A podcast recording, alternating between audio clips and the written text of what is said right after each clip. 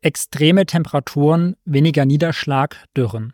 Schon jetzt hat der Klimawandel massive Auswirkungen auf den Nahen Osten. In den nächsten Jahren, da sind sich Wissenschaftler einig, werden die Folgen des Klimawandels noch heftiger. Aber was bedeutet das für die Menschen in der Region und was für die Sicherheitslage im Nahen Osten, einem Gebiet, das ohnehin ständig von Konflikten und Krisen geschüttelt wird? Darüber wollen wir heute mit Stefan Lukas reden. Er ist Geschäftsführer bei der Denkfabrik Middle East Mainz und Gastdozent an der Führungsakademie der Bundeswehr in Hamburg. Ich freue mich sehr, dass Sie sich die Zeit für uns nehmen. Hallo, Herr Lukas. Hallo, Herr Schlocke, ich freue mich. Und wie immer ist auch mein Kollege Norbert Schäfer am Start. Hi, Nobby. Hallo, Martin. Hallo, Herr Lukas. Herr Lukas, ich habe es gerade gesagt, Sie sind Geschäftsführer bei der Denkfabrik Middle East Mainz. Können Sie zu Beginn unserer Aufnahme heute Ihre Arbeit kurz vorstellen? Was verbirgt sich dahinter? Und erstmal nochmal vielen lieben Dank für die Einladung. Ich freue mich jetzt auch hier auf die nächsten paar Minuten mit Ihnen. Was machen wir bei Middle East Minds? Wir sind ein Analyse- und Beratungsunternehmen. Den Begriff finde ich immer ganz schöner, weil Think Tank, Denkfabrik ist mittlerweile ja sehr schön verbreitet. Mittlerweile weiß kaum noch einer, was dahinter steckt. Wir sind im Bereich der Nahostberatung mit dabei. Das heißt, alles, was irgendwo zwischen der Region so ungefähr grob von Ägypten bis nach Pakistan, manchmal kann man noch den Maghreb dazu zählen. Wenn es um diese Region geht, dort sind wir aktiv beraten, Unternehmen beraten, Ministerien beraten, Stiftungen, andere Organisationen und dort bemühen wir uns dann, das Verständnis von der Region des Nahen und Mittleren Ostens mehr zu verbreiten, gleichzeitig Kontakte, Netzwerke aufzubauen mit unseren Kooperationspartnern und da vor allen Dingen auch den Bereich der Sicherheitspolitik mit im Fokus zu haben. Wir sind ein Team von Praktikern, nenne ich es, und Praktikerinnen nenne ich es mal am liebsten so, weil wir wirklich alle direkt aus der Praxis kommen. Wir haben Erfahrungen aus verschiedenen Geschäftsbereichen und können mit unserer Expertise dann wirklich auch direkt sozusagen kundennah beraten, wenn man so möchte. Klingt jetzt ein bisschen nach Vertrieb, aber es ist alles andere als Vertrieb. Äh, gerade in Berlin ist das ein tolles Geschäft und es macht viel Spaß. Und leider Gottes, auch wenn es zynisch klingt, uns wird nie langweilig, weil so viel in dieser Region passiert. Was haben Sie persönlich für einen Hintergrund? Ich selber bin ursprünglich von Hause aus Historiker, das heißt, habe Geschichte zuerst studiert, bin dann später aber relativ schnell, wie mittlerweile ja so viele, in die Politikwissenschaften reingeraten, auch über meine Seminarassistenz an der Bundesakademie für Sicherheitspolitik vor mittlerweile acht Jahren, glaube ich, bin ich dann auch immer mehr zur Sicherheitspolitik gekommen, wo ich mich jetzt vor allen Dingen auf den Nahen Mittleren Osten spezialisiert habe, habe verschiedene Lehrbeauftragungen auch wahrgenommen in Greifswald, Jena und jetzt derzeit noch in Potsdam. Das heißt, alles vor allen Dingen jetzt immer mehr und mehr auch im Fokus auf den Nexus Klima und Sicherheit, wofür wir uns ja auch heute im Speziellen interessieren wollen. Genau, Sie haben es gesagt, Klimawandel, das ist heute der Schwerpunkt in Verbindung mit dem Nahen Osten. Von welchen Auswirkungen des Klimawandels sprechen wir denn im Nahen Osten? Und im Nahen Osten ist leider fast alle Erscheinungen des Klimawandels sind alle Erscheinungen des Klimawandels vorhanden. Das heißt, dass wir auf der einen Seite extreme Hitzeentwicklungen haben, Dürreentwicklungen haben als Langzeitfolgen. Wir haben einen sehr starken Desertifikationsgrad. Das heißt, dass sich eigentlich fruchtbare Gebiete immer unbrauchbarer gestalten. Wir haben darüber hinaus natürlich dann als Folge auch den extremen Wassermangel, der, wie wir auch heute noch oder im Laufe der nächsten Minuten genauer sehen werden, fast jeden Staat betrifft in dieser Region.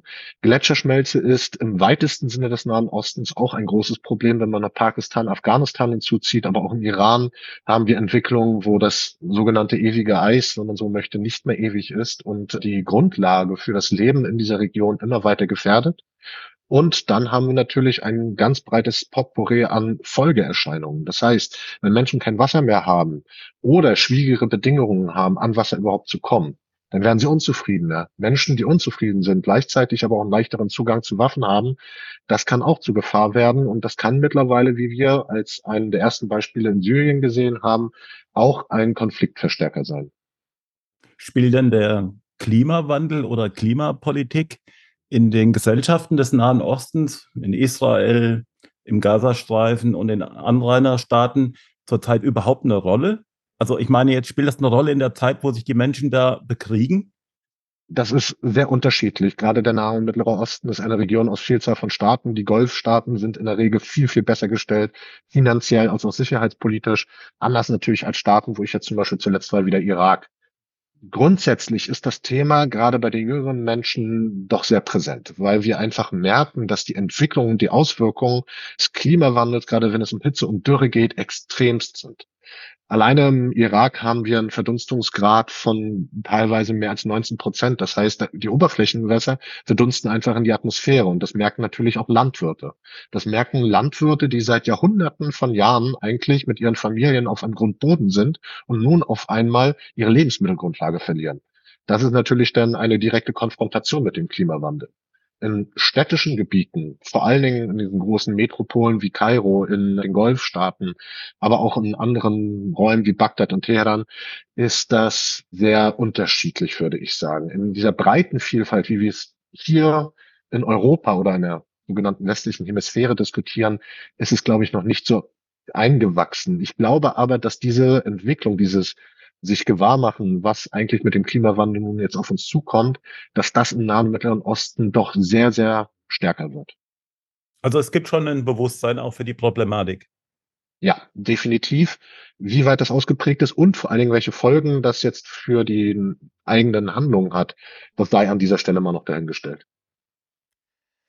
Herr Lukas, ich habe vor fast genau einem Jahr ein Interview mit Lisa Badum äh, geführt. Sie ist Grünpolitikerin im Bundestag und das muss ich ablesen. Sie ist Vorsitzende im Unterausschuss für internationale Klima- und Energiepolitik. In dem Gespräch ging es hauptsächlich um Israel, um die Anrainerstaaten, um die militärischen Konflikte auch äh, in der Region. Und Frau Badum hat die Hoffnung geäußert, dass eine gemeinsame Klimapolitik dieser Staaten den Nahen Osten befrieden kann. Wie sehen Sie das? Gibt es da Hoffnung? Ich meiner Meinung nach gibt es immer Hoffnung soweit. Um aber jetzt im Konkreten zu bleiben, ich glaube, Frau Badum hat natürlich ein Stück weit recht, gerade wenn wir uns Israel angucken, aber auch Entwicklungen in der Region, da ist an vielen Stellen natürlich noch viel verschlafen worden, das muss man sagen. Ich finde aber den Ansatz vollkommen richtig, dass man sagen muss, es gibt so vieles, was uns trennt, gerade auch in dieser Region, in den Ansichten, dass wir uns auf das konzentrieren sollten, was uns eint. Und da sind zukünftigere Herausforderungen, wie zum Beispiel demografische Entwicklung, wie zum Beispiel Cybersecurity, aber halt auch der Klimawandel ein vereinendes Element. Und es gibt ja tolle Projekte wie EcoPeace zum Beispiel, die sich im Austausch von Palästinenserinnen, Palästinensern, Israelis und Israel Jordanien sehr stark einsetzen und eigentlich auch tolle Erfolge hatten, was sich jetzt natürlich im Laufe der letzten Monate ein Stück weit wieder verdüstert hat, dieses Bild. Aber grundsätzlich kann der Kampf oder beziehungsweise die Anpassung an den Klimawandel ein sehr gutes Mittel sein, zu verständigen zwischen Gruppen, weil alle eigentlich das gleiche Ziel haben. Sie haben, ich glaube, einem Spiegel-Interview vor einiger Zeit gesagt, dass der Klimawandel ein Brandbeschleuniger sei. Also bereits bestehende Probleme im Nahen Osten werden dadurch weiter angefacht. Wenn ich jetzt nach Israel schaue, seit dem 7. Oktober befindet sich Israel im Krieg gegen die Hamas und vielleicht ein bisschen größer macht den israelisch-palästinensischen Konflikt. Inwieweit spielt da der Klimawandel eine Rolle?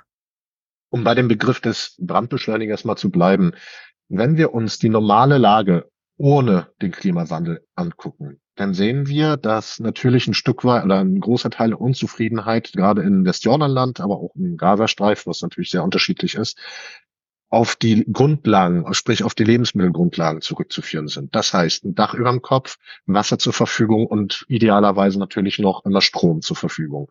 Und wenn wir uns da jetzt angucken, welche Entwicklung von der Klimawandel hat, vor allen Dingen durch den oder durch ausbleibenden Regenfall, durch höheren Verdunstungsgrad, stärkere Hitzeeinwirkung in fast allen Tageslagen, dann sehen wir, dass der Klimawandel an dieser Stelle auch in der Tat ein Brandbeschleuniger ist. Heißt, wenn ich zum Beispiel im Westjordanland lebe und ich hatte durch den Jordan River oder aber auch durch die Zulieferung durch die israelischen Behörden und Versorger eigentlich immer ein stabiles, eine stabile Versorgung mit Wasser. Dann sehen wir, dass diese Versorgung mit Wasser an vielen Stellen schwieriger geworden ist auf der einen Seite und vor allen Dingen auch kostenintensiver. Denn wir schätzen ungefähr, dass sich innerhalb der nächsten 10 bis 20 Jahre A, die Verfügbarkeit von Wasser natürlich extremst minim oder reduzieren wird. Als Folge dessen wird natürlich auch der, Stro äh, der Strom, aber vor allem der Wasserpreis deutlich in die Höhe gehen. Was ich damit sagen will, ist, wenn man der Unzufriedenheit im Westjordanland auch in der Bevölkerung entgegnen will, dann muss man natürlich die Lebensmittelgrundlagen und auch die Lebensgrundlagen deutlich positiver entwickeln und das auch zulassen. Gleichzeitig ist natürlich der komplette israelische Staat mitsamt seinen Einwohnern und auch natürlich der Verwaltung unter enormem Druck, weil man einfach sehen muss, dass die verfügbaren Wasserkapazitäten immer weiter zur Neige gehen, gerade die natürlichen Wasserkapazitäten, sprich der See Genezareth, auch das Aquifersystem, welches unter Israel, also dieser Grundwasserspeicher, diese riesigen Grundwasserspeicher, dass der immer und immer mehr zur Neige geht und jetzt muss man halt kreativ werden, zum Beispiel über Süßwasser, äh, Meereswasserentsalzungsanlagen. Genau, das ist ein gutes Stichwort. Israel baut große Entsalzungsanlagen am oder im Mittelmeer. Inwieweit profitieren da auch die Palästinenser eben zum Beispiel im Westjordanland oder auch im Gazastreifen? In der Tat profitieren auch davon die Palästinenserinnen und Palästinenser. Man muss sich überlegen, 2005 ist der erste Äquifer ans Netz gegangen. Mittlerweile haben wir fünf Stück, drei sind noch in Planung. Das heißt, das ist für ein Land, was ungefähr oder eine Fläche so groß wie etwa wie Hessen schon relativ viel.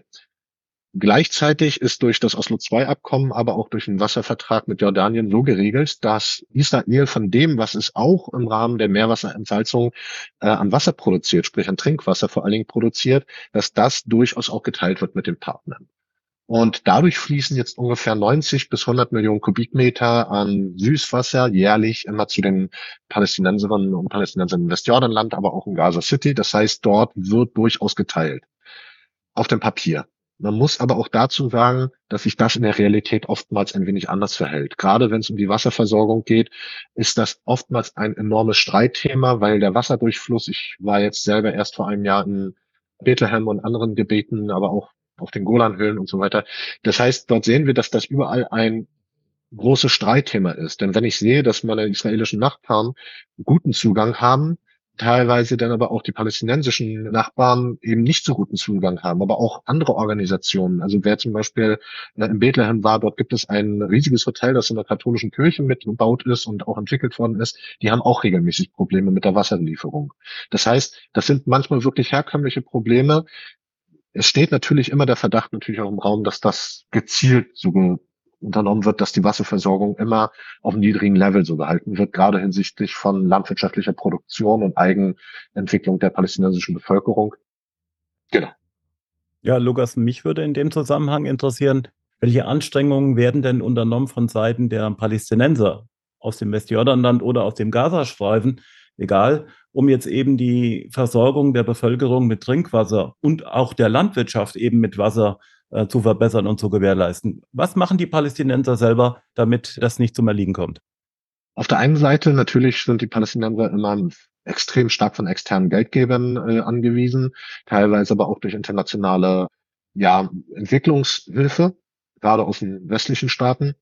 Und das, was dort gemacht wird, ist auf der einen Seite ein Großprojekt, was jetzt in der Nähe von Hedera an der Küste geplant ist. Das heißt auch ein palästinensisch beziehungsweise ein eine Meerwasserentsalzungsanlage soll dort entwickelt werden, welches oder deren Wasser dann spezifisch für das Westjordanland gedacht ist. Das wird natürlich an vielen Stellen, muss man auch dazu sagen, nur begrenzt ausreichen. Auf der kleineren Ebene, weil wir reden da von ungefähr 10 bis 20 Jahre, wo so ein Projekt erstmal gebaut werden muss. Der kleineren Ebene ist natürlich der Handlungsspielraum der Palästinenser sehr begrenzt. Zugang zu Wasser wird in erster Linie vor allen Dingen durch die israelischen Behörden natürlich dann auch geliefert. Gleichzeitig Wasser Einsparung. Dort sehen wir, dass die Palästinenser einen ungefähr zehnmal so geringen Wasserverbrauch haben wie Israelis. Das heißt, da wird auch einiges gemacht. Es ist natürlich immer eine Frage, da muss man immer auf jeweilige individuelle Fälle gucken.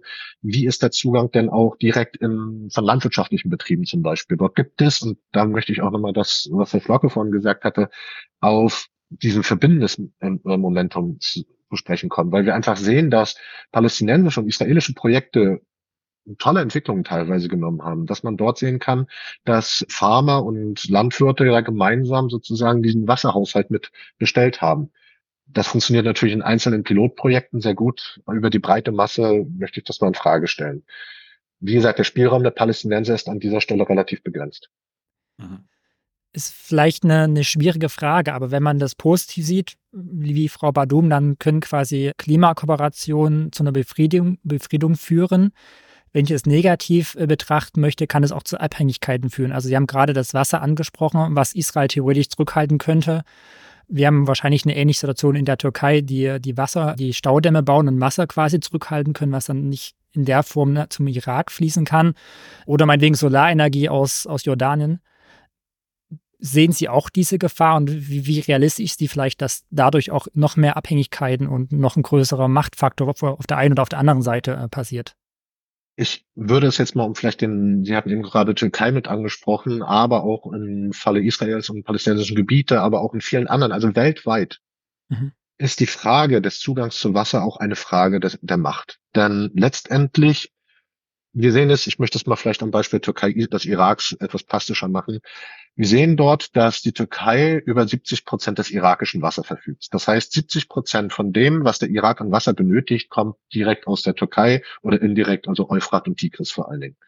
Und das, was wir dort sehen können, ist, dass die Türkei sehr wohl diesen, um diese Bedingungen weiß und das auch als Mittel in Verhandlungen mit Bagdad nutzt. Und dort münzt man das dann um auch auf verschiedene andere Gebiete. Das heißt, man sagt dann nicht einfach nur, hey, es geht doch nur um Wasser. Nein, seitens Ankara wird dann auch darauf bestanden, dass man einen neuen Transportkorridor zum Beispiel vom Südirak bis in den Nordirak gestaltet, worauf, worauf dann auch die Türkei zugreifen kann. Und so sehen wir es in ganz vielen Feldern. Das heißt, ich würde es gar nicht als Gefahr beschreiben, sondern es ist jetzt schon Realität. Das heißt, dass wir jetzt schon in einem Stadium sind, wo Wasser als verfügbare Grundressource sozusagen immer umkämpfter wird und damit Verteilungskämpfe auch zwischenstaatlich immer mehr an Spannung gewinnen. Militärisch sehen wir es bis jetzt noch nicht, aber wir können durchaus beobachten, dass es zum Beispiel in Zentralasien zwischen einigen Staaten schon Zusammenstöße gab, wo sich teilweise über 100 Menschen dort in Streitigkeiten verfallen sind und dass dort durchaus sogar schon Tote gab. Wir sehen den größten Teil aber bis jetzt eher innerstaatlich, wo es zu diesen Abhängigkeitsverhältnissen und zu diesen Verfügbarkeit von Wasserressourcen kommt. Sie haben gerade den Irak angesprochen. Lassen Sie uns äh, das Thema vielleicht noch ein bisschen vertiefen. Mir fällt auch der Jemen ein. Das sind zwei Regionen, die, also vor allem der Irak, de facto fast keinen Zugang zu, zu, zu einem Meer hat, so wie Israel, und nicht die Möglichkeit, wahrscheinlich Entsalzungsanlagen zu bauen. In Jemen, Irak, vielleicht können Sie ganz kurz beschreiben, wie sieht da die Situation aus bezüglich der Folgen des Klimawandels? Man kann beide Staaten verstehen, ein bisschen in, als Blick in die Zukunft, wenn man so möchte. Denn wenn wir von Worst Case sprechen, was kann im schlimmsten Fall passieren? Sollte ein Grundversorgungssystem, sollte ein System der Wasserversorgung zusammenbrechen, dann brauchen wir nur nach Jemen gucken. Wollen wir in ein Zwischenstadium gucken, dann gucken wir vor allen Dingen in Irak. Und das vielleicht nochmal exemplarisch für diese beiden Staaten durchzugehen, ist höchst spannend. Wie gesagt, ich war jetzt selber erst im Irak, habe dort Eindrücke gewinnen können. Es ist wirklich ein sehr ambivalenter Staat natürlich, auch der sehr defragmentiert ist. Das heißt, wir haben als erstes ganz normale Gegebenheiten, die durch Krieg, die durch jahrzehntelange Ausbeutung eines Staates, die durch bürokratische Überbordung, die durch Defragmentierung, das heißt mehrere machthabende Eliten teilen sich das Sagen mehr oder weniger und wo wir dann auch sehen können, dass dort diese Streitigkeiten innerstaatlich auch zu einem sehr desolaten Zustand in der Versorgung geführt haben. Wasserinfrastruktur als bestes Beispiel, um auch da nochmal zu bleiben. Denn wir sehen einfach, dass von, gehen wir davon aus, 100 Litern Wasser, die gefördert werden, Durchschnitt ungefähr 20 Liter Wasser dann schließlich ankommen beim Endverbraucher. Und das ist natürlich eine sehr schwierige Bilanz, wenn man sich auf den Wasserhaushalt fokussiert.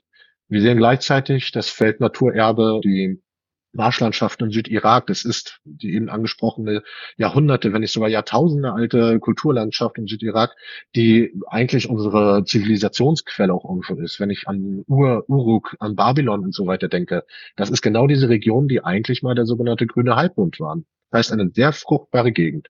Und diese Gegend trocknet jetzt immer und immer weiter auf.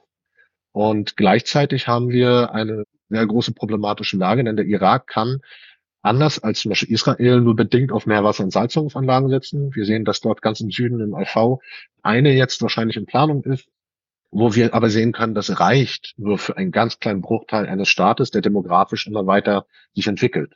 Also das Momentum der Demografie ist ja auch noch eine weitere Entwicklung. Wenn wir jetzt sehen, der Irak hat jetzt irgendwas bei 62, 62, 61 Millionen Einwohnern dann entwickelt sich das bis 2050 wahrscheinlich auf 80 Millionen Einwohnern. Und das ist eine enorme Belastung für die komplette Wasserinfrastruktur eines Staates. Und das natürlich mit den gegebenen Spannungen, die ohnehin bestehen. Gucken wir uns dann in den Jemen, dort sehen wir eine weitaus schlimmere Entwicklung. Denn das, was wir natürlich dort haben, ist ein absolut im Bürgerkrieg befindlicher Staat, der eigentlich bis jetzt aufgrund der Entwicklung, aufgrund der humanitären Lage kaum in der Lage war, irgendwas in die Richtung Klimaschutz zu machen oder Wasserhaushalt. Es gibt viele tolle Projekte auch von Kolleginnen und Kollegen von mir, die versucht haben, sozusagen auf Mikroebene was zu gestalten. Am großen Gesamtbild hat das bislang aber natürlich noch nichts verändern können, weil die Gegebenheiten vor Ort sind, wie sie nun mal sind. Und das, was wir vielleicht als Folgeprodukt haben, die kennen es teilweise aus den 90er Jahren schon aus dem Irak, das ist eine enorme Umweltverschmutzung. Der Jemen hat mehrere Äquifersysteme, also diese Grundwasserspeicher, die kontaminiert sind mit einem sickernden Öl, Gas, was illegal gepumpt wird. Das heißt, selbst wenn ich Wasser zur Verfügung hätte, dann kann ich das nicht nutzen, weil es einfach kontaminiert ist. Und das führt zu einem Kampf, wir hatten es vorhin schon mal gesagt, aber in diesem Falle wirklich zu einem buchstäblichen Kampf um Wasser auf sozusagen kleinerer und mittlerer Ebene. Der Jemen ist bis jetzt ein Staat mit der höchsten Todesrate infolge von Wasserverteilungskämpfen. Das heißt, wir haben ungefähr pro Jahr 1400, 500 Tote nur allein aufgrund des Kampfes um Zugang zu Wasser. Und das ist natürlich, wenn man so sagen möchte, ein Mad Max-Szenario, was aber heute schon existent ist. Ja, lassen Sie uns auch bitte kurz noch beim Jemen und im Irak bleiben. Inwieweit spielt denn die Situation dort der Wasserknappheit und auch des Klimawandels allgemein den Terrororganisationen wie dem IS oder den Houthi-Rebellen in die Karten? Die sind mit einer der größten Profiteure. Wir haben sehr schöne Fallstudien aus dem, aus Niger, zum Chartseebecken und aus Pakistan, wo wir sehen können, dass Extremwetterereignisse, sei es eine länger anhaltende Dürre oder aber eine sinnflutartige Überflutung wie in Pakistan 2010, 2011, und haben wir tolle Studien mittlerweile, alle in Anführungszeichen, die relativ gut aufzeigen können, dass das enorme Förderer für fundamentalistische oder extremistische Entwicklungen sind. Heißt, wenn ich als Bauer, zum Beispiel im Indus-Delta, auch wieder jahrzehntelang mein Land bestelle und dann verliere ich das auf einmal infolge von extremen Wetterereignissen wie einer Überflutung. Und die ersten, die dann kommen, sind gerade in Staaten, wo der Staat nicht so stark ist, stark ist, das sind Akteure halt nicht wie das Internationale Rote Kreuz oder der Rote Halbmond oder andere Entwicklungsorganisationen, sondern das sind dann Organisationen, wie zum Beispiel Lashkar Taiba, die Taliban oder in anderen Gegenden Boko Haram und Co. Das heißt, die sagen, die machen sich genau diese unmögliche Lage der Bevölkerung vor Ort zunutze, indem sie sagen, hey, du hast gerade dein Land verloren, wo, wo ist denn der Staat? Wer hilft dir gerade? Wo sind die Finanzierungspakete? Erstmal, jetzt bin ich nur hier. Komm einfach mit in mein Haus oder in unsere Gemeinden. Dort kriegst du Brot und Wasser und wir zeigen dir die wahre Wiege sozusagen des Glaubens und wie du das verhindern kannst, indem du zu Gott betest beispielsweise, um das jetzt mal sehr zuzuspitzen. Und ich möchte vielleicht auch an dieser Stelle nochmal auch wirklich sagen, wir sehen ähnliche Tendenzen nicht nur im Nahen Osten, das heißt nicht nur im muslimischen Raum, sondern international. Evangelikale wie in Brasilien, da sehen wir ähnliche Entwicklungen, aber auch in den Südstaaten, in den USA, dort sehen wir einfach, dass Menschen, die ihre Lebensmittelgrundlage verlieren, natürlich viel offener sind für extremistische Gedanken, weil sie nach einfachen Lösungen suchen auf der einen Seite, auf der anderen Seite dann aber auch irgendwo ihr Seelenheil suchen. Wenn man nichts mehr hat, dann ist die Hoffnung, an die ich sozusagen immer glaube, irgendwann vielleicht auch mal von dann gegangen und dann bleibt mir nur noch die Hilfe von dem, der sie mir anbietet. Um vielleicht darauf noch einen Gedanken auch zu verschwenden. Es gibt ja auch gerade viele christliche Organisationen, die sich mit Mikroprojekten im Nahen Osten engagieren, Brunnenbohrprojekte oder dass Regenwasserspeicher äh, gebaut und erhalten werden. Inwieweit tragen diese christlichen Organisationen auch zur Befriedung indirekt mit bei, indem sie diese Projekte trotz der Streitigkeiten weiter unterhalten und weiter befördern? Die sind natürlich vor allem auf Mikroebene extremst wertvoll, das muss man ganz klar sagen. Ich war jetzt neulich erst im letzten Jahr im November bei einer Veranstaltung der Nordkirche genau zu diesem Thema. Äh, da ging es um Irak auch. Und man muss wirklich einfach sagen, dass die tolle Arbeit machen auf vielen Stellen. Vor allen Dingen, wenn es auch um langfristige Projekte geht, dann können die helfen, weil das, was wenig oder sehr vulnerablen Staaten, sagen wir es mal lieber so, extrem wichtig ist, ist Verlässlichkeit. Denn wenn ich mit Phänomenen des, dem Klimawandel zu tun habe, der mich über den nächsten, wahrscheinlich Jahrhunderte, bin ich sogar Jahrtausende infolge der Physik beschäftigen wird, dann brauche ich verlässliche Partner, die lange vor Ort sind. Und das ist extremst wichtig. Und das können einige Staaten mittlerweile leider Gottes besser als zum Beispiel die Bundesrepublik Deutschland, muss man ganz klar an vielen Stellen sagen.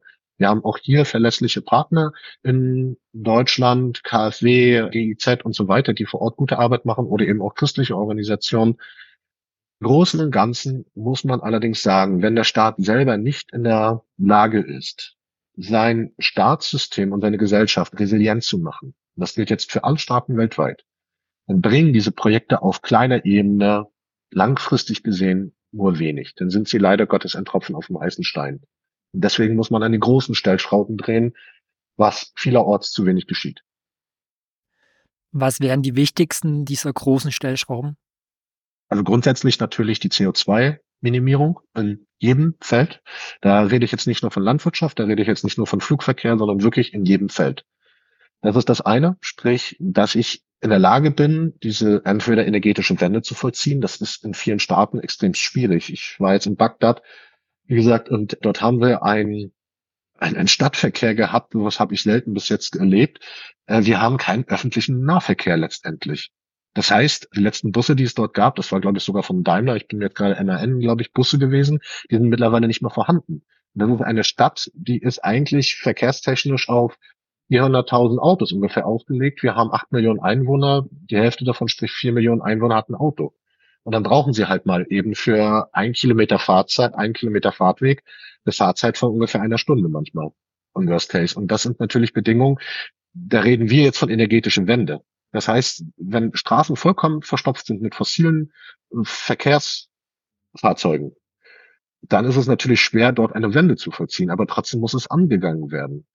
Und das ist natürlich langfristig gesehen eine der wichtigsten Stellschrauben. Mittel- und kurzfristig müssen wir aber, muss man dazu sagen, vor allen Dingen in den Industriestaaten natürlich dazu beitragen, dass die CO2 aus, dass der CO2-Ausstoß minimiert wird und den Staaten an den Stellen helfen, wo sie sehr gut CO2 einsparen können.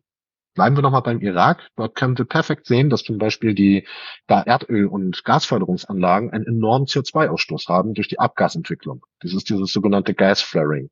Und jetzt gibt es Unternehmen wie zum Beispiel Siemens, aber auch Total, die haben mittlerweile sehr, sehr gute Abkommen und sehr gute Verträge und MOUs unterzeichnet mit dem Irak, weil sie nämlich erkannt haben, dass der Irak einfach mal seinen CO2-Ausstoß halbieren kann, innerhalb von wenigen Jahrzehnten oder Jahren sogar, wenn sie nur Filterungsanlagen für ihre Gasförderanlagen entwickeln und aufbauen und einsetzen. Das kostet im Milliardenbereich, aber trotzdem geht der Irak es jetzt an.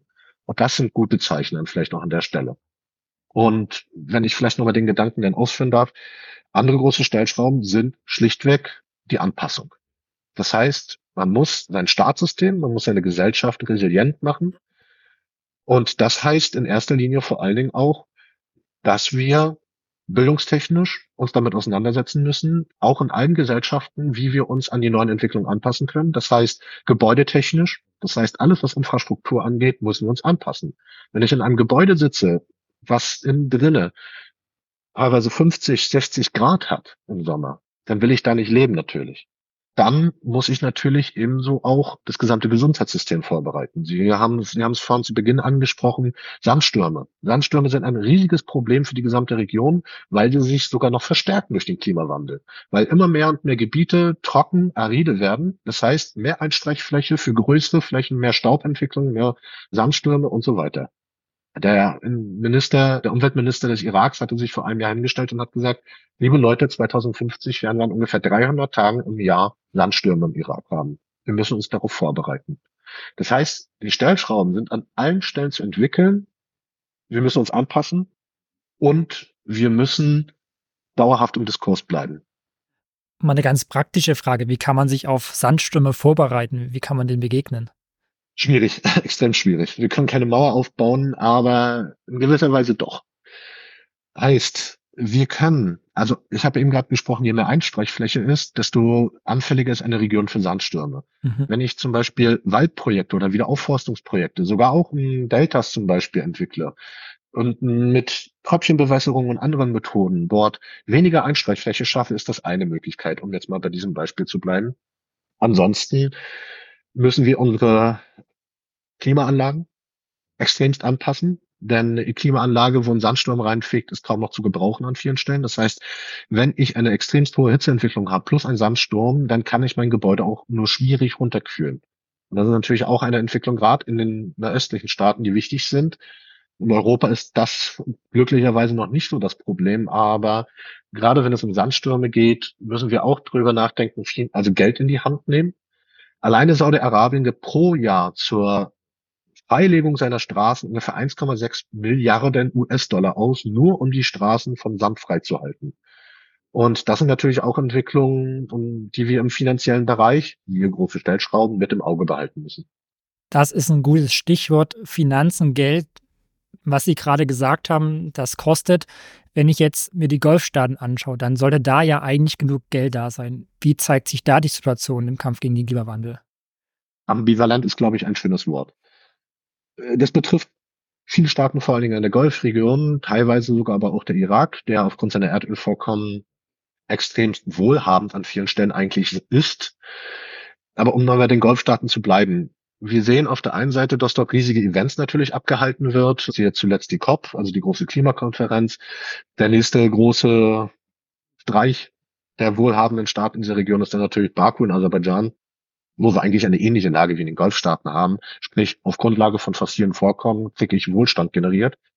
Diese Staaten versuchen sich durchaus teilweise anzupassen, setzen vor allen Dingen auf zentral organisierte energetische Wände, das heißt riesige Solarkraftwerke, riesige Sonnenkollektoren, die dort entwickelt werden, neue Projekte, die auch dazu dienen sollen, mehr Meerwasser zu entsalzen. Alleine Saudi-Arabien hat inzwischen über 26 Meerwasserentsalzungsanlagen.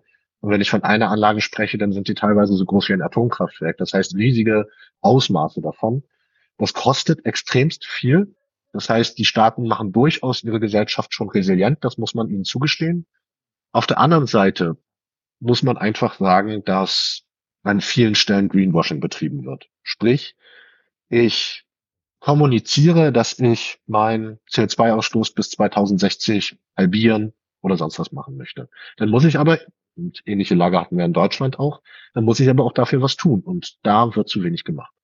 Das heißt, wenn ich ein riesiges Megaprojekt, wie zum Beispiel NEOM, das ist ja relativ berühmt in Saudi-Arabien, wo 500 Milliarden US-Dollar reingepumpt werden sollen, dann muss ich da nun mal auch mit Nachhaltigkeit arbeiten. Und das ist schwierig an vielen Stellen, weil wenn man auf Beton zurückgreift, Beton in der Produktion und auch in der Verarbeitung ist extrem CO2-emittent. Das heißt, wir stößen bei der Produktion von Beton extremst viel aus. Und je mehr ich baue, desto mehr oder desto höheren CO2-Bedarf letztendlich habe ich auch, auch wenn ich ja nur der Endverbraucher bin. Wenn wir uns aber auch Staaten oder Projekte angucken, wie zum Beispiel diese riesigen Sandprojekte und so weiter, dann ist das natürlich wenig nachhaltig, muss man ganz klar sagen. Und ich glaube, wenn wir weiterhin so ein, Entschuldigung, wenn ich sagen darf, Disneyland in der Wüste habe, und ich habe so eine riesige Skihalle mitten in der Wüste. Es gibt eine interessante Studie dazu. Alleine diese Ferrari-Anlage, das heißt, Ferrari hat dort ein riesiges Einkaufszentrum und teilweise auch dann Skihallen mitten in der Wüste, wo man Skifahren kann. Die haben so einen CO2-Ausstoß wie ungefähr zwei Millionen Äthiopier im Jahr. Das heißt, und das an einem einzigen Tag. Nur um die Dimension sich mal zu vorzustellen. Wir müssen bald das auch überall zu Ende denken, diesen Kampf gegen den Klimawandel. Und das ist, glaube ich, der Haken an der Sache noch bis jetzt bei den Golfstaaten. Nochmal eine ganz kurze Nachfrage. Das NEOM-Projekt zur, zur Erläuterung, das ist dieses riesige Stadtprojekt Saudi-Arabiens mitten in der Wüste. Richtig, das sind, das ist letztendlich nicht nur ein Stadtprojekt, sondern da gehören mehrere Teile dazu, Oxagon und so weiter. Das heißt eine komplette Hafenstadt, wo vor allen Dingen auch Wasserstoff gebaut werden soll. Und das zentrale Projekt ist The Line. Das ist mehr oder weniger eine Stadt, die, wenn sie fertig ist, über 80 Kilometer lang sein soll, in einer Linie von, ich glaube, ich weiß, ich habe gar nicht mehr die genauen Daten, möchte auch nichts Falsches sagen, aber ich glaube von mhm. ungefähr einem Kilometer Breite und einer Höhe von 200, 300 Metern. Das heißt 72 Kilometer oder 80 Kilometer, das ist ein enorm gewaltiges Projekt, wo einfach buchstäblich Berge für versetzt werden sollen. Und die Saudis wollen jetzt ganz stark auf Tourismus setzen natürlich, auf internationale Geldgeber und das Zynische ist ein Stück weit, gleichzeitig dabei, dass ausgerechnet das eine Region entlang des Roten Meeres ist, die sich überdurchschnittlich stark erhitzt. Das heißt, während wir hier eine durchschnittliche Temperaturerhöhung von zwei Grad in Deutschland ungefähr haben, äh, sitzen die Saudis dann irgendwann 2050 bei fünf bis sechs Grad im Durchschnitt. Mit all seinen Folgen, mit höherer Verdunstung, mit höheren Hitzeeinwirkungen und, und, und. Sie haben vorhin auch die, die COP angesprochen. Vielleicht können Sie dazu noch mal einen Satz verlieren. Wenn ich die Medienberichte von damals irgendwie Revue passieren lasse, dann ist das Resümee eher negativ, was den positiven Effekt dieser Konferenz betrifft. Wie schätzen Sie das ein? Hatte das irgendwie einen, einen Mehrwert tatsächlich im Kampf gegen den Klimawandel? Es ist natürlich eine Frage jetzt in der Betrachtung. Wir sehen an dem, was wir insgesamt machen müssen, ist es, Entschuldigung, um das zu sagen, Witz das ist, das dürfen wir ja nie vergessen. Wir bereiten uns gerade eigentlich oder müssten uns darauf vorbereiten, resilient gegen eine komplette Veränderung unseres globalen Systems zu machen. Es ist ein riesiges Projekt und gemessen daran ist, sind die Ergebnisse der COP ein Witz. Entschuldigung, um das zu sagen. Gemessen jetzt aber an den kleinen Schritten, die wir jetzt im Laufe der letzten zehn Jahre erreicht haben, sei es zum Beispiel diesen Entschädigungsfonds für vulnerable Staaten und sehr stark betroffene Staaten, dann sind wir durchaus auf einem richtigen Wege, gerade wenn es jetzt auch um die letzten Ergebnisse geht, vor allen Dingen hinsichtlich auch der Förderung von fossilen Energien. Ich bin aber wahrscheinlich einer der Vertreter, die dort an der Stelle deutlich negativer herangehen und gemessen auch an der Zahl der Leute, die dort unterwegs waren, ist manch an einigen Stellen mittlerweile nur noch schwer, sehr schwer zu verkaufen. Wir müssen aber nichtsdestotrotz in Kontakt bleiben. Das, das, das, uns bleibt gar nichts anderes übrig. Wenn wir global dieses Projekt angehen wollen, dann brauchen wir auch eine globale Plattform und bis jetzt haben wir nichts Besseres gefunden. Ich glaube, dass wir hier in Deutschland sowas wie eine volkstümliche Verbundenheit mit dem Wald vor allem, aber auch prinzipiell auch mit der Natur haben. Wie sieht das mit Kulturen im Nahen Osten, im Orient überhaupt aus? Grundsätzlich eigentlich ähnlich. Jede Nation ist, glaube ich, stolz auf ihre Errungenschaften. Und wenn diese sozusagen nur neu entwickelt werden und weiterentwickelt werden, Mystifizierung gehört natürlich auch immer ein Stück weit mit dazu. Grundsätzlich ist aber auch hier wieder eine sehr starke Diskrepanz zwischen dem zu sehen, was man sehr gut verkaufen kann. Möchte ich mal vielleicht ganz kurz auf Ägypten eingehen. Dort sehen wir halt, man verehrt die Pharaonen weiterhin, das alte Antik-Ägypten wird hochgehalten, Pyramiden und so weiter.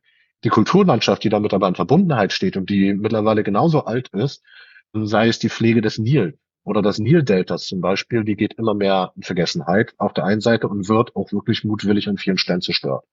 Wir sehen, dass Stadtentwicklungsprojekte kaum noch was damit zu tun haben, dass sie nachhaltig sind an vielen Stellen, dass dort eine Straße dort gebaut wird, wo früher eine schöne Uferpromenade war oder aber ein wichtiger Küsten- oder Flussabschnitt, der geschützt werden müsste aufgrund von Flora und Fauna und Umweltschutz. Äh, wir sehen aber auch eine Kontaminierung, extrem intensive Gasnutzung im Nildelta beispielsweise. Das heißt, ich möchte es fast eigentlich sagen, ähnlich wie bei uns Deutschland in den 1980er, 1990er Jahren, haben wir eine ähnliche Entwicklung eigentlich auch Nahen und Mittleren Osten.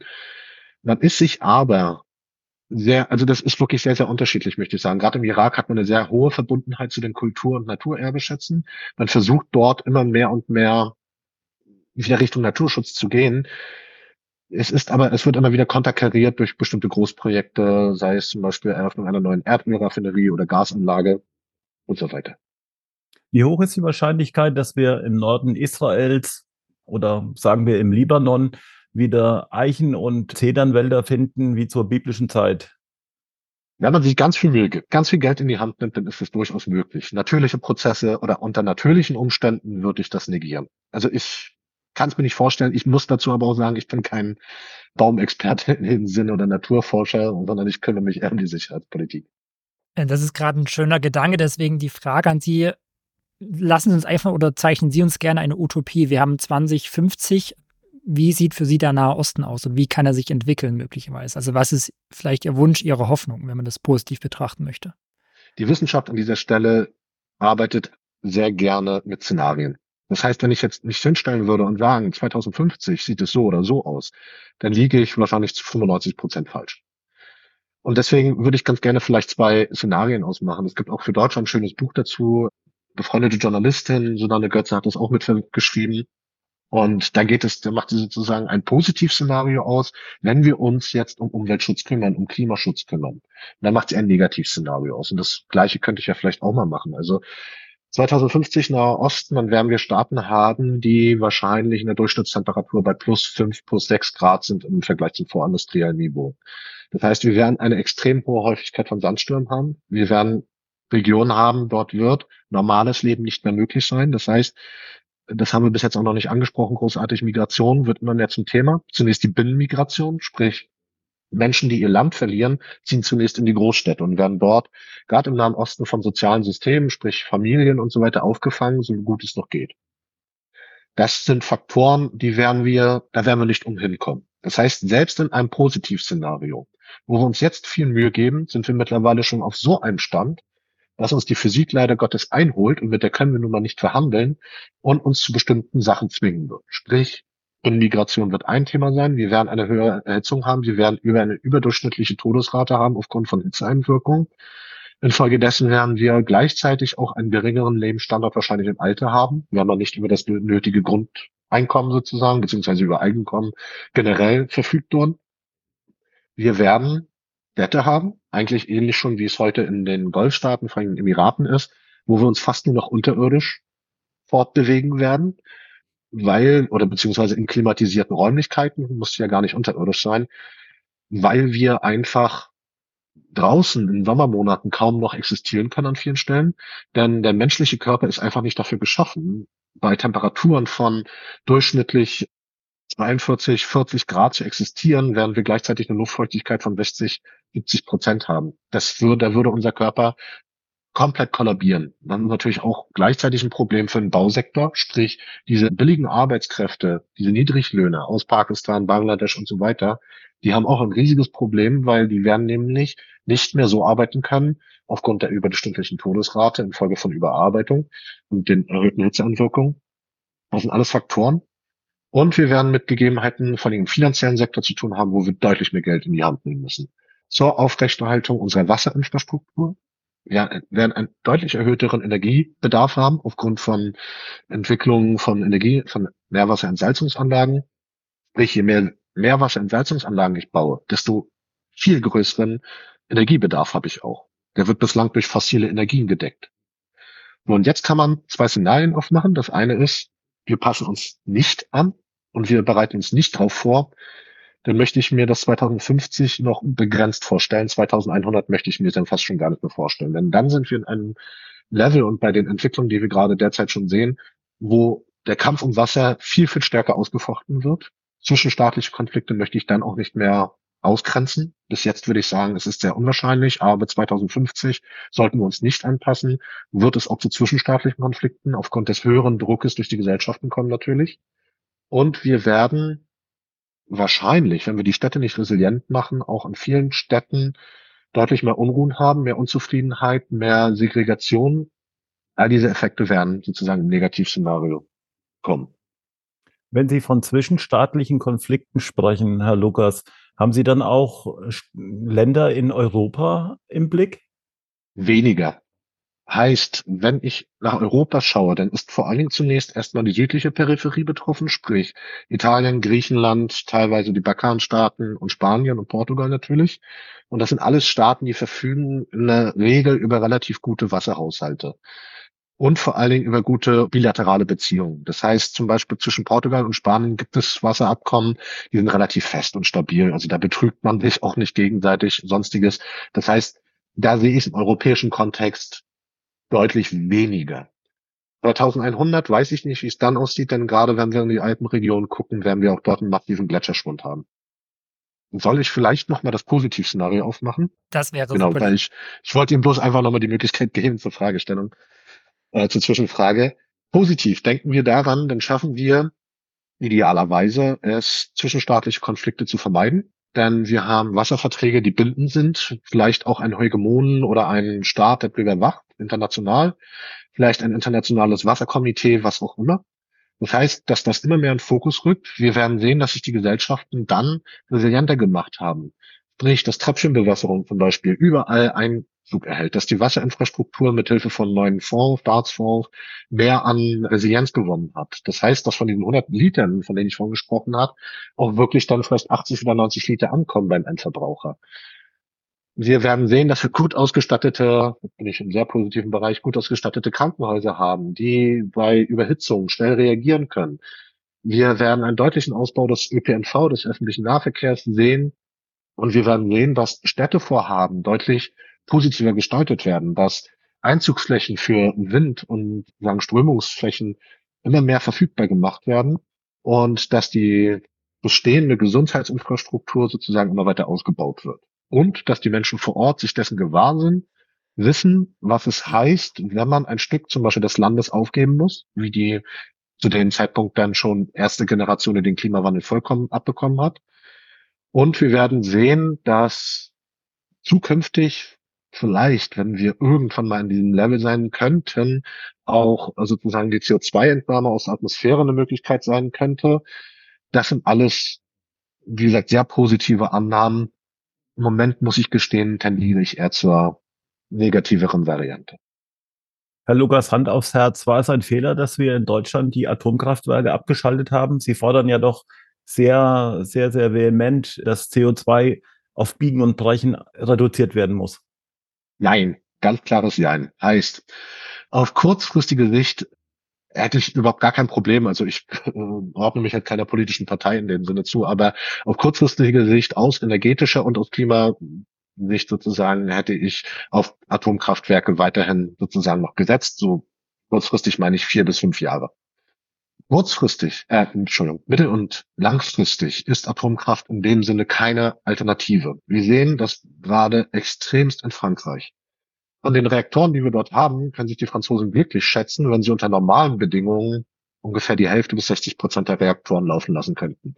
Das, was wir jetzt im letzten Sommer gesehen haben, ist aufgrund der extremen Brachliegung der Loire und Rhône und anderen Flusslaufsystemen, dass schlichtweg über die Hälfte der Atomkraftwerke nicht mehr brauchbar sind weil einfach der Wasser, also die Wasserkühlung nicht funktioniert hat. Die mussten dann lahmgelegt. Infolgedessen musste Frankreich extremst teuer Strom zukaufen. Und wir, weil wir da in dem Sinne solidarisch waren, haben da sozusagen mitgezogen und haben die Franzosen unterstützt, wodurch natürlich dann aber bei uns in Deutschland der Strom gleich wieder ein Stück weit teurer wurde. Wenn wir uns einfach angucken, wie weltweit die Strompreise sich entwickeln, dann müssen wir mittlerweile sehr, sehr klar sagen, dass wir die Lösung zur energetischen Transformation vor allem in den Industriestaaten in den Entwicklungsstaaten, gerade auch im Nahen Osten ist es noch ein bisschen anders vielleicht, in den Erneuerbaren haben. Das muss man ganz klar sagen. Weil die großen Systeme sozusagen, die brauchen wir. Aber diese großen äh, Systeme können ergänzt werden durch viele dezentrale Systeme. Ich habe ja zwei Möglichkeiten, die Energiewende zu vollziehen. Entweder ich baue es zentral über riesige Windparks, über große Solarkraftwerke, oder ich mache das dezentral, worauf dann natürlich mein Energienetz spezialisiert sein muss, und stelle Förderungsprogramme zur Entwicklung. Heißt, dass zum Beispiel jeder Häuslebauer dann auch wirklich sein Solarpanel auf dem Dach hat und jede Kommune wie in Schleswig-Holstein oder viele Kommunen wie in Schleswig-Holstein Windkraftanlage in, der Nähe des Dorfes haben, dass das Dorf mitversorgt. Das, wo natürlich das große Problem sind, sind die Speicherkapazitäten auf der einen Seite und auf der anderen Seite natürlich das Energienetz. Und da muss man aber ganz klar sagen, wenn man rechtzeitig reagiert, in Klammern, in Klammern hätte, vor 20, 30 Jahren, dann hätten wir heute eine resiliente Energieinfrastruktur, die nicht auf fossile Energieträger setzt. Und es gab Berechnungen von DIW und von anderen, also von Wirtschaftswissenschaftlern, da rede ich jetzt nicht von Klimafolgenforschung oder so, die haben berechnet, dass wir das geschafft hätten. Das Problem ist bloß, wenn wir eine Industrie haben, die sehr stark darauf setzt, fossile Energien, dann brauche ich einen sehr langen Transformationsprozess. Den muss ich angehen. Und die erste, erste Phase des Transformationsprozesses haben wir leider Gottes bis jetzt verschlafen. Vielleicht eine abschließende Frage, Herr Lukas. Sie haben zu Beginn gesagt, dass Sie auch gewissermaßen nah an der Politik dran sind in eine Beraterrolle und haben ja sehr viel über, über mögliche Szenarien im Nahen Osten gesprochen, auch über Folgen, die uns in Europa betreffen, zum Beispiel Stichwort Migration. Ist sich die deutsche Politik dessen bewusst, was Sie uns schlussendlich jetzt gerade gesagt haben und ist sich bewusst, dass man auch von deutscher Seite etwas unternehmen muss? Das ist extremst abhängig von Parteizugehörig, glaube ich, an vielen Stellen. Und es ist auch abhängig teilweise von dem, von der Realität an vielen Stellen. Das muss man ganz klar sagen. Das ist ja das, was die Grünen zum Beispiel in letzter Zeit sehr schmerzhaft lernen mussten. Man kam nicht drum herum, nach Katar zu reisen und dort neue Gasdeals über 25 Jahre abzuschließen. Das ging einfach nicht anders in dem Sinne, weil das die einzigen Kapazitäten waren, zusammen mit den Amerikanern, die in der Lage gewesen sind, die Größendimension sozusagen auszugleichen. Und das darf man nicht vergessen. Wir reden nicht davon, dass wir einzelnen Subventionen sozusagen streichen müssen. Wir reden einer von einer kompletten Neuordnung einer Gesellschaft, die eigentlich auf Grundlage der fossilen Energien innerhalb der letzten 200 Jahre entwickelt hat. Und das ist natürlich ein riesiges Problem für uns. Und da ist ist ein Mammutprojekt und man wird nicht drum herum kommen. Also nur um vielleicht nochmal die Grundlage für meine folgende Aussage jetzt zu tätigen. Deutschland alleine investiert mehr als 60 Milliarden Euro pro Jahr in fossile Energieträger. Das ist, das ist nicht mehr haltbar. Und wir haben es jetzt ja anhand der Bauernproteste schon mitbekommen, was es bedeutet, nur so eine kleine Subventionierung aus staatlicher Ebene, jetzt nicht für den individuellen äh, Bauern sozusagen gesehen, solche kleinen Subventionen abzubauen. Und wenn wir das nicht richtig kommunizieren, dann werden wir ein Problem haben. Für die Politikerinnen und Politikerinnen und Politiker, Entschuldigung, heißt es, dass wir das offen kommunizieren müssen. Wenn sich ein Politiker heute hinstellt und sagt, wir kommen mit dem, wie wir die letzten 20, 30 Jahre gefahren sind, mit Gas, mit Öl, mit Kohle teilweise noch vollkommen zurecht, Atomkraft sozusagen gar kein Problem, wohl wissen, dass Atomkraft deutlich teurer werden wird als erneuerbare Energien, dann ist das, Entschuldigung gesagt, Populismus. Wir sind nun mal aufgrund der Tatsache, dass der Klimawandel ein physikalisches Problem und kein ideologisches oder politisches Problem ist, gezwungen, uns an die neue Realität anzupassen. Das mag seit dem äh, Einmarsch der Russen in die Ukraine für die Sicherheitspolitik, für die Politik gelten. Es gilt aber dieser Grundsatz, diese Anpassung an den Klimawandel global. Und solange wir das nicht verstehen, können wir uns als Politikerinnen und Politiker nicht ehrlich machen und wir müssen mit den Tatsachen immer arbeiten, die wir haben. Herr Lukas, ich danke Ihnen für das Gespräch. Herzlichen Dank auch meinerseits.